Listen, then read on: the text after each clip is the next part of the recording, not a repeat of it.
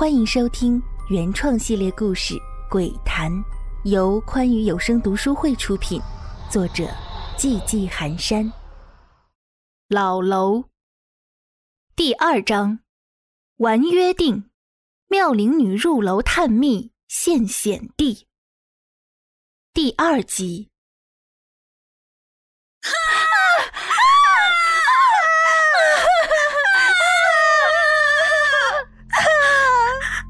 剩下的几个女生抱头痛哭，她们被吓得不轻。好端端的一次探险活动而已，进来一个小时都没有，一个活生生的同伴就永远的离开了这个世界，实在是太可怕了。剩下的两个男生也是面面相觑，活动是他们组织的，现在出了这么大的事儿，他们只觉得压力山大。一下子怔住了，不知该如何是好。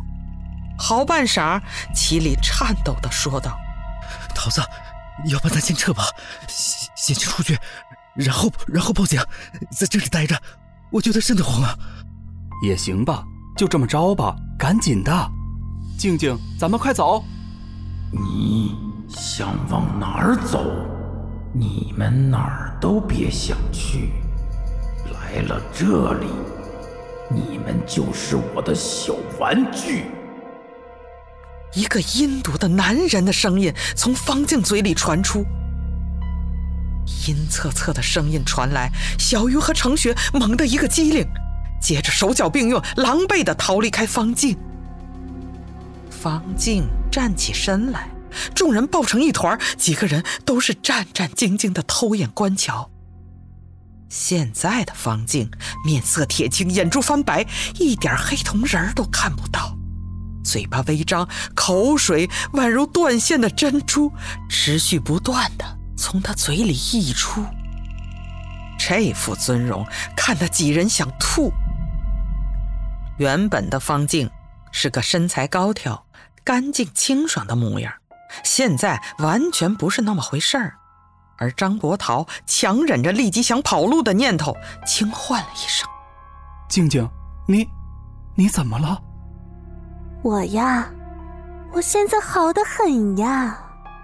你们既然来了，就别走了，留下来陪我玩吧。”说完，就是一个闪身往下一跃，众人看得心惊，但是想象当中的落地声。并没有传来，众人皆是诧异，最后还是张伯桃主动去看了，这才惊叫：“人呢？”是的，地上并没有想象当中的方静，就连之前跳下去的金灵儿的尸体也不见了。几人都很慌张，想着赶紧出去，于是几人急忙顺着来时的方向往外跑。但跑了很久，还是没能出去。几个人都有点急了，一边跑一边四处查看，这才发现四周都是灰蒙蒙的，完全分辨不出哪儿跟哪儿，更别提找路出去了。众人都很惶恐，遇到这样的事儿，就算神经再大条的人，也觉得不对劲儿了。你不是拍胸脯保证说没事的吗？现在连续两个人了，一个死了，一个生死不知，还有我们，现在连出去的路都找不到了。齐离脸上青筋暴跳，看上去很是狰狞。他双手揪住张波涛的衣领，恶狠狠地质问：“我，我也不知道啊，原本只是想着出来玩一回，顺便见个面，奔个现，谁能想到会出这种事儿啊？对了，还有你，齐离，别忘了。”你也是同意的，你自己不是一直在追求古良成雪吗？难道你不是想带着人家来到这儿，万一有什么危险，好来个英雄救美，能够一亲芳泽吗？哼，现在出了事儿，就忘了自己的私心了。两人针锋相对，谁都不肯为眼下的事情负责任。够了，你们俩闹够了没？你们都消停点吧。现在出了问题，我们两个女生都还没有骂街，你们两个大男人居然就吵起来了，丢不丢人？齐离，就你这样的，我这辈子都看不上。别以为我不知道你打的什么主意。一直温柔示人的程雪突然发起了脾气，嗓门直接高了八度。一看女神发了脾气，齐离讪讪的放开手，站在一旁搓着手，小心的陪着笑。小鱼其实也很焦急，刚刚他就看到了方静身上明显有着一个像是野兽一样的怪物形象，但是很模糊，看不清。那个怪物好像觉察到了自己能看到他，所以才走了。他这种色厉内荏的表现，让小鱼觉得他其实并不像他嘴上说的那样，可以轻松地将自己几人玩弄于股掌之上。又想起之前齐里说的关于这栋楼的传言，想着可以从这故事里入手，或许能想到办法。于是他仔细斟酌了一下语句，开口道。咱们干嘛非得来这儿呢？你们选择带我们来这里，应该就是因为这楼有名堂吧？说说看，说不定能想到办法。两个男生绞尽脑汁，竹筒倒豆子般把自己知道的关于这栋老楼的故事都说了出来。小雨仔细回想，最终发现问题的着落点是当初的那位龙婆苏大师究竟是用了什么方法。最终降服了魑魅。就在小鱼百思不得其解之时，一旁的程雪银牙轻咬，似乎有点犹豫，但看到小鱼的模样，似乎有点于心不忍，最终决定说出来：“小鱼，其实我知道一点关于龙婆苏大师的故事。”听完程雪的讲述，小鱼知道问题的关键在于龙婆苏大师遗留下的那枚帕猜佛祖牌上。这是一枚降魔驱邪的至高法器，南阳地区千年下来也不过就出了那么寥寥几枚，想必觊觎这宝物的人不在少数。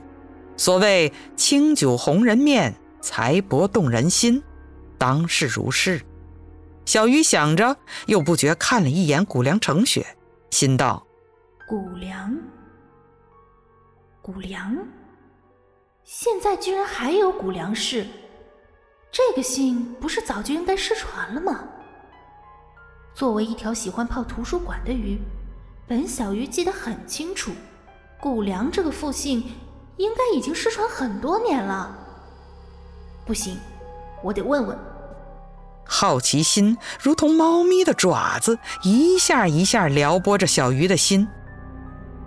虽然现在危机重重，但他还是决定问上一问。于是，小鱼便将程雪拉到一旁，告诉程雪自己在他身上看到了黑气，以及和黑气纠缠在一起的金光。没想到程雪一点都不意外，他坦言知道自己身上的一切。年少时，父亲曾带他去滇西旅游，在那里，他遇到了一位自称宽宇居士的皈依修者，说他天生带有佛性，乃是一等一的修佛天才。但是也正因如此，他受天度，必须得寻到一枚傍身法器，才能驱邪禁福，而这机缘将在他二十岁生日前出现。他的父亲视他如命，不惜一切代价发动家族力量，终于寻到了龙婆苏的陨身地。龙婆苏大师曾在这里使用师门传承法器，封印了一位跌落神位的神灵师妹。只是目前的形势来看，封印即将损毁，但正是因为如此，程雪才有机会得以供奉这枚护身佛牌。所以齐里才能这么顺利地将她约到这里。作为大家族的公主，她很清楚自己对于齐里这样的男生意味着什么。一切问题都清楚了，现在只有一个问题了：如何找到出去的路？师妹是传说中善于玩弄幻境的精怪，那么解决办法就得从这方面入手。作为阴阳眼的自己，以及天生佛性的程雪，打好了配合的话，是有机会在这迷雾重重的地方寻到出路的。他把自己的能力告知程雪，程雪也觉得两人互相配合可能更好。毕竟团结就是力量，团队的力量大于个人。现在两个男生也没能力做什么事，话语权被剥夺，只能乖乖听从。于是，小鱼头前带路。他知道现在不能慌乱，要保持冷静，否则势必和之前一样找不到前路。我从遇到宽宇居士以后，就常年持诵了。于是口中轻轻诵念“嗡嘛咪巴咪哄”六字真言，这是佛家的无上经咒，可破一切虚妄。小鱼也跟着一起念。他自己本就特殊，因此也相信这些咒语里蕴含力量。但是另外两个男生此时心里已被恐惧填满，只能勉力跟随直送。常言道：“心诚则灵。”在他的小心辨认下，四人到底还是出来了，来到了最开始出发的小广场上。而且不知何时，迷雾也已经散得七七八八了。金灵儿死时遗留下来的那滩鲜血，此时就像是一根利剑一样，深深的刺进每个人的心里。两个男生就像是失去了老母鸡怀抱的小鸡崽儿，瑟瑟发抖。程雪鄙夷地看了他们一眼，没说话。这里就是龙婆苏大师降服魑魅的地方，东西肯定就在这儿，让我们找找吧。程雪环顾一周。对着小鱼肯定地说道：“小鱼欣然同意。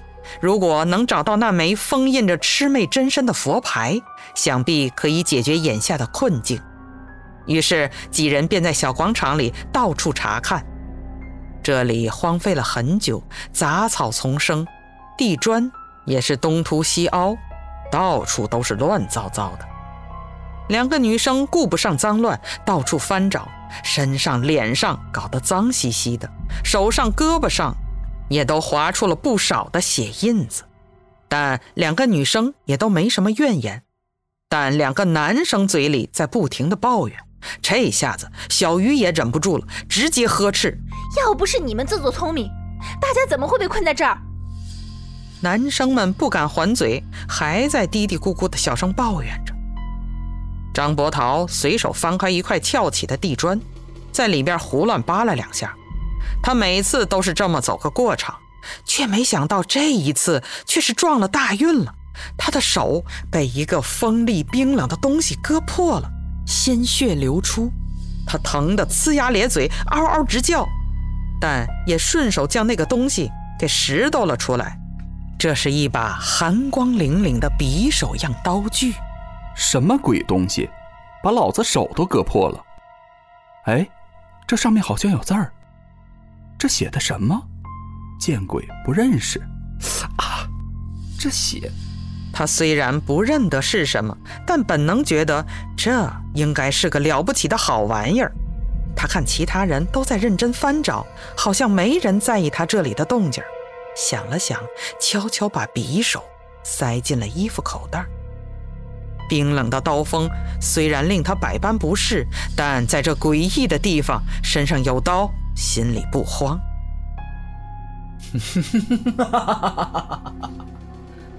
一阵得意张狂的大笑声传来，这是齐礼。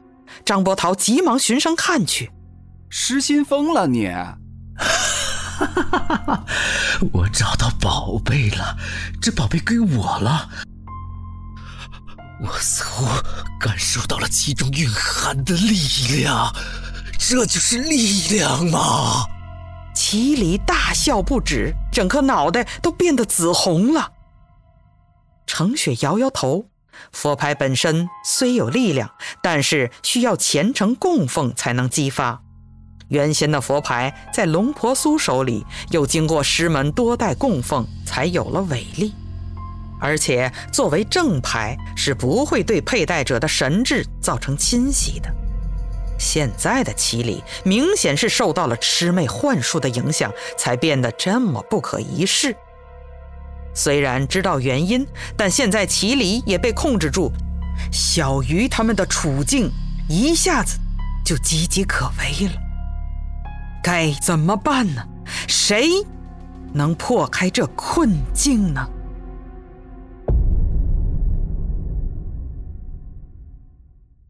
喜欢本系列故事，敬请订阅和关注，感谢您的收听。